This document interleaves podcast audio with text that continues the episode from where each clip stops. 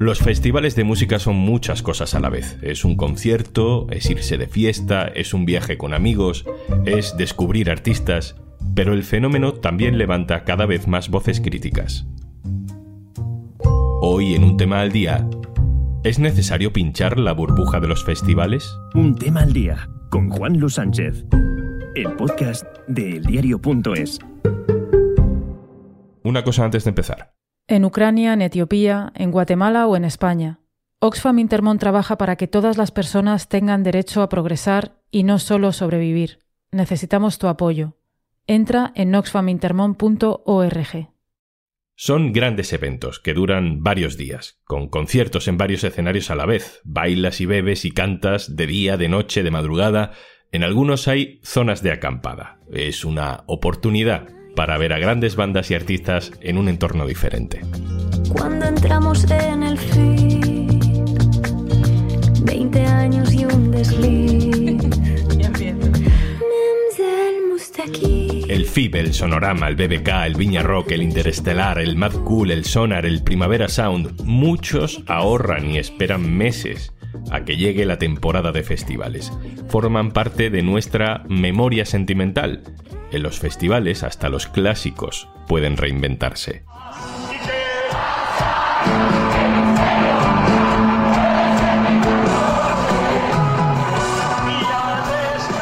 Hoy queremos hablar de festivales porque nos lo hemos pasado muy bien en los festivales, pero también porque hay voces críticas que advierten. Ojo a la masificación, ojo al precio, ojo al dinero público que hay detrás, ojo al efecto que producen en la creación cultural. Ojo a la seguridad. Vamos a empezar saludando a Joan Vic. Hola Joan. Hola, ¿qué tal? Joan sabe mucho de festivales porque ha sido programador del Festival Internacional de Benicassim, el FIB, y acaba de publicar el libro Aquí vivía yo.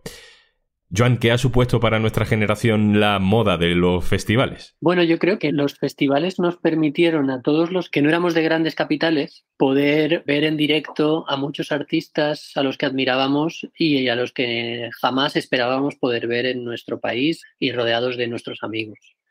Entonces, eh, fue como una especie de epifanía colectiva, creo, que tuvo un momento álgido, al menos para mi generación, pues a, finales de los 90, principios de la década de los 2000. Joan, hay un punto en los festivales que es casi más de conexión emocional que de pureza artística, ¿no? Yo creo que sí. Creo que, bueno, la música en general tiene un componente emocional muy fuerte y la música disfrutada junto con tus amigos y amigas también lo tiene creo que la, sensación de disfrute colectivo y de amistad que se puede generar en un festival, al ser un disfrute extendido durante muchas horas y varios días, es mucho más profunda que la que puedes tener cuando vas a un concierto único en una sala o en un recinto solamente a ver a un artista. Entonces creo que los festivales crean ese caldo de cultivo para tener una relación emocional porque, porque estás disfrutando durante mucho rato de muchas cosas que te gustan, rodeado de gente que también te gusta. Y también no solamente estás con tus amigos, sino con mucha otra gente con la que notas que tienes una conexión que va más allá de la puramente estética. O posiblemente la conexión es solamente estética, pero en ese momento todos formáis parte de lo mismo.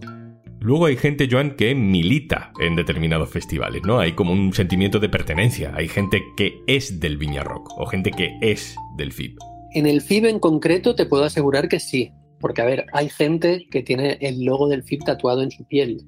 Y esa decisión, por cuestionable que pueda ser estéticamente, es eh, muy definitoria de una relación que va mucho más allá de comprar una entrada. Entonces está claro que crea una relación emocional mucho más profunda. Pero en el caso del FIP, durante estos años en los que yo he estado dentro, te puedo asegurar que hay gente que tiene una relación equivalente a la que pueda tener pues alguien con un equipo de fútbol o en Andalucía con las cofradías de Semana Santa o del Rocío, o otro con su equipo de rugby de la ciudad, o, no sé, con cosas que, que van más allá de simplemente haber comprado una entrada para un evento. Ahora vuelvo contigo, Joan, pero quiero charlar también con Nando Cruz, periodista musical. Hola, Nando. Hola, ¿qué tal? ¿Cómo estás? Hay voces críticas, creo que estás entre ellas, que dicen que el éxito de los festivales no es necesariamente bueno para la música. Cuéntanos. Un festival es un espacio interesantísimo para escuchar música, para descubrir nuevos grupos y para socializar. No lo olvidemos y para mí no es un, demérito que un festival sea un sitio en el que reunirte con tus colegas y que alguno de ellos te arrastre hasta un escenario a descubrir un grupo y, y se acabe convirtiendo en el grupo de tu vida. Todo esto suele pasar en los festivales yo creo que cuanto más masificado es un festival, más insatisfactoria es la experiencia de ver a un grupo en un escenario, porque si lo comparas con la experiencia de ver este mismo grupo en un espacio en el que la atención está focalizada solo en esta banda, pues lo que tú recibes es mucho más intenso. Y los músicos, en algunos casos también, el hecho de tener que actuar en festivales, obviamente, eh, mejora sus finanzas, pero en muchos casos, y ellos te lo podrán explicar, la experiencia no es del todo satisfactoria porque notan que están lidiando con muchos otros estímulos que hacen que el público no, esté atendiendo a la música que ellos están exponiendo. Hay gente, sin embargo, que va enganchando un festival con otro. No sé si tiene que ver eso ya con la adrenalina, ¿no? De estar siempre de un lado para otro. Eh, es casi como una forma de vida a partir de la primavera. Hay un perfil de público que es como, sí, como adicto a festivales y que le gusta no solo repetir en, el, en su favorito, sino también pues, conocer otros festivales no creo que sea un perfil mayoritario, pero obviamente lo hay. De todos modos, yo creo que más allá del tema de la adrenalina, yo creo que hay otro elemento interesante que es el tema de la ansiedad, de la ansiedad que generan los, los festivales. Es esta parte que yo cuestiono mucho de los festivales porque invitan a un consumo compulsivo, prácticamente bulímico, de música en vivo. La idea esta de pasarte todo un año preparándote para ir a un festival en el que durante tres días puedes ver cientos de bandas, aunque luego literalmente no las, no las puedas ver, porque digamos, tenemos dos ojos y, dos piernas nada más.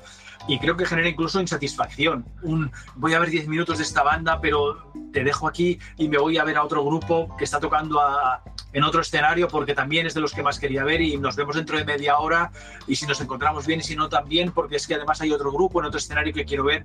Este consumo bulímico, insisto, este empacho de música en vivo creo que es totalmente antinatural. Y esto mismo que comento lo estoy viendo incluso en comentarios que hace la gente en internet después de haber asistido por ejemplo, el Primavera Sound, que dice, tengo un montón de discos por escuchar, pero es que no puedo, eh, no tengo ganas porque llevo tal empacho de música que necesito descansar de la música. Yo creo que todo esto es bastante enfermizo e insatisfactorio a la larga. Nadie imagina entrar en un museo a ver eh, obras pictóricas y que el rectángulo, digamos, la esquina superior izquierda de un cuadro esté tapada por otro cuadro pero esto está pasando en los festivales. Entonces, en un festival y según donde te ubiques, estás oyendo a tu grupo favorito y de fondo te está entrando el bombo de otro grupo que está sonando en otro escenario. Esto lo hemos asumido como normal y es absolutamente anormal. En cuanto al acceso a la cultura, lo decíamos antes, el festival es, bueno, la oportunidad que tiene mucha gente de acceder a determinados artistas o a todos a la vez incluso, que a lo mejor tiene difícil en su día a día o en su ciudad poder ver. Pero claro, luego está el tema del precio. Los festivales que cobran 200 euros de abono para entrar en él, obviamente no están garantizando el acceso a la música en vivo, porque hay muchísima gente que no tiene 200 euros para gastar durante tres días. 200 euros a los que has de añadir el consumo de, aunque sea alimentos y, líquido durante esos días y te están vendiendo las cervezas a 4 euros y medio. Por lo tanto, hay un segmento de la población amplísimo, la inmensa mayoría de habitantes de este país, que ni en sus sueños más optimistas creen que podrán entrar en un festival. Desde esa perspectiva crítica, Nando, ¿cómo ves la relación entre esos grandes eventos que son los festivales y el lugar donde ocurren? Eh, la localidad, el ayuntamiento, las autoridades, las instituciones locales. Inicialmente, un festival no debería ser perjudicial para el entorno y durante unos cuantos años no lo ha sido. El problema es que en las últimas dos décadas el modelo de festival, el modelo de consumo durante tres días en una ubicación concreta se ha convertido prácticamente en el modelo hegemónico de consumo de música en vivo en este país. Y esto hace que las marcas vayan de cabeza a poner dinero en estos espacios, que las administraciones públicas también vayan a poner dinero en estos, en estos espacios porque consideran que es un reclamo turístico para la población en concreta y todo este dinero que va para un lado evidentemente deja de ir para otro. ¿Hacia dónde deja de ir el dinero? Por ejemplo, hacia una red de espacios, un circuito de salas pequeñas en las que los grupos puedan tocar durante todo el año y en la que el público pueda disfrutar de la música todo el año. Y por otro lado, toda una serie de músicas que están completamente minorizadas en este país, pero que al mismo tiempo son consumidas por mucha gente. Y pienso más allá del rock, obviamente, más allá del pop, más allá de las músicas urbanas, eh, pienso en las músicas que consumen un montón de gente eh, migrada y, que, por supuesto, estas músicas no están reflejadas en los carteles de los festivales. Nando Cruz, muchas gracias por tu punto de vista. A vosotros.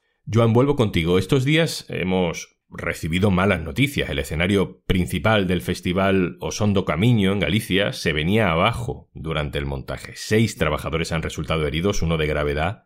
¿Hay suficiente seguridad laboral en los festivales?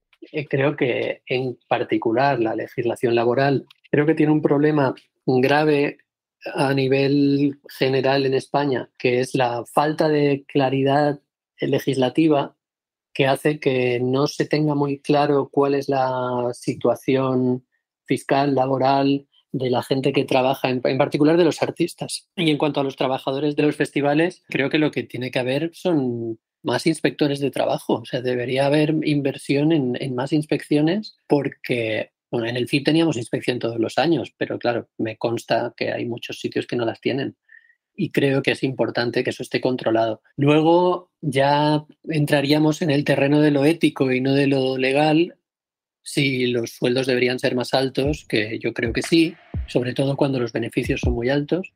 Pero bueno, eso es algo que ya pues, que entra dentro de, de otro tipo de discusiones. Sobre el debate del dinero público, la transparencia, mm, ¿qué opinas tú en este punto? La transparencia, yo creo que si los festivales tienen ayudas públicas, que es algo que creo que es discutible, que igual no deberían, o sea, creo que, que las ayudas públicas deberían estar enfocadas a promoción de la cultura, no a apoyar grandes eventos. Pero esto va por los festivales, por, la Copa Davis, por la Fórmula 1 y por todos los grandes eventos que reciben ayudas públicas. Pero si reciben ayudas públicas, entonces deberían tener muchísima más transparencia. Y en cuanto a amabilidad con el entorno, está claro que toda la industria del directo es una industria que tiene una huella ecológica fuerte y entonces habría que poner en la balanza si la alegría que proporcionan a la gente eh, es suficiente como para cubrir el gasto ecológico o la huella o el, daño ecológico que suponen tantos aviones, tanto transporte, tanta electricidad, tantos viajes. Joan, ¿hay demasiados festivales de música en España? Ahora mi trabajo es como manager de artistas. Entonces a mí que haya abundancia de festivales me parece estupendo porque son más oportunidades para que mis artistas actúen. Entonces, que haya demasiados o no haya demasiados, es una cosa que decide la gente en realidad. Si la gente no va y no paga las entradas, esos festivales no continuarán. Sé que hay muchos, no sé si hay demasiados. Y sinceramente yo espero que les vaya bien a todos. No sé por qué deberíamos desear que haya menos. Sí que lo que no debería ser es que la abundancia de festivales suponga un lastre para la vida cultural normal, digamos, fuera del circuito de festivales. Y una cosa que sí se le puede intentar exigir a los festivales es controlar esos contratos de exclusividad que tienen, que a veces son muy exagerados y que provocan que artistas que solamente pueden venir a nuestro país una vez al año para un solo concierto en un festival, con lo cual impide que mucha gente pueda acceder a, las actuaciones de esos artistas y a la vez impide a esos artistas desarrollarse adecuadamente en nuestro territorio, porque un concierto al año en un festival en realidad no te da para crear público. Joan Vic, autor de Aquí vivía yo, muchas gracias por estar con nosotros. Muchas gracias a vosotros. Y antes de marcharnos... Imagínate por un momento que ya no tienes nada más que hacer hoy. Vale, en Podimo no te vamos a poner la lavadora, ni a llevarte los niños al cole, ni tampoco podemos hacer por ti esa reunión que hoy no te apetece mucho. Ni siquiera podemos hacerte el cafelito. Pero venimos a un tema al día del diario.es a regalarte 60 días gratis, para que descubras todos los podcasts y todos los audiolibros que necesitas para que entre tarea y tarea superes un poquito mejor el día. Entra en podimo.es barra al día y prepárate, porque te van a faltar horas para estar al día de todo el contenido disponible en Podimo. Esto es Un Tema al Día, el podcast del diario.es. Te puedes suscribir también a nuestro boletín, encontrarás el enlace en la descripción de este episodio. Este podcast lo producen Carmen Ibáñez, Marcos García Santonja e Izaskun Pérez. El montaje es de Pedro Godoy. Yo soy Juan Luis Sánchez. Mañana, otro tema.